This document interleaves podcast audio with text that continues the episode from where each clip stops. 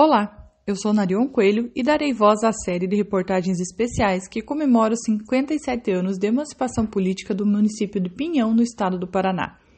As reportagens foram publicadas no site www.jornalfatos.com.br na semana entre os dias 11 e 15 de dezembro, com redação de Nara Coelho. Este primeiro episódio traz o texto que apresenta a série de reportagens comemorativas. Pinhão, 57 anos de história e conquistas. Pinhão é belo, isso é indiscutível. Sua natureza é farta, exuberante e diversa. No dia 15 de dezembro, o município de Pinhão, no Paraná, completa 57 anos de emancipação política e de lá para cá vem se transformando. Povo que luta e constrói. Quem faz o município crescer, evoluir, deixar de ser uma pequena vila para se tornar um município com condições de oferecer uma boa qualidade de vida a quem decide morar aqui ou tem alegria de nascer nesse torrão de terra, é sua gente.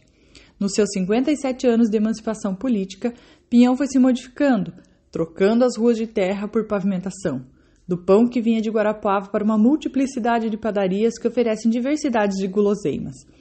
Nas mais diversas áreas, o município evoluiu, cresceu, melhorou.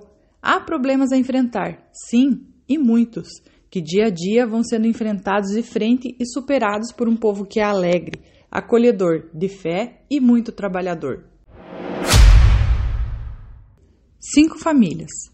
Para mostrar as evoluções do município e seus desafios, o Fatos do Iguaçu escolheu contar um pouquinho da trajetória de três empresários que vieram para Pinhão e fincaram suas raízes, e hoje tem orgulho em afirmar: somos pinhãoenses. Uma família que está em Pinhão há meio século, participando da vida da cidade de forma intensa. Os patriarcas chegaram, Criaram os filhos e hoje os netos estão trabalhando e ajudando a construir o futuro do município. A trajetória do empresário que é filho dos pioneiros que chegaram enquanto Pinhão era a Vila Nova. As reportagens serão publicadas do dia 11 ao 15 de dezembro aqui, no portal do Fatos do Iguaçu.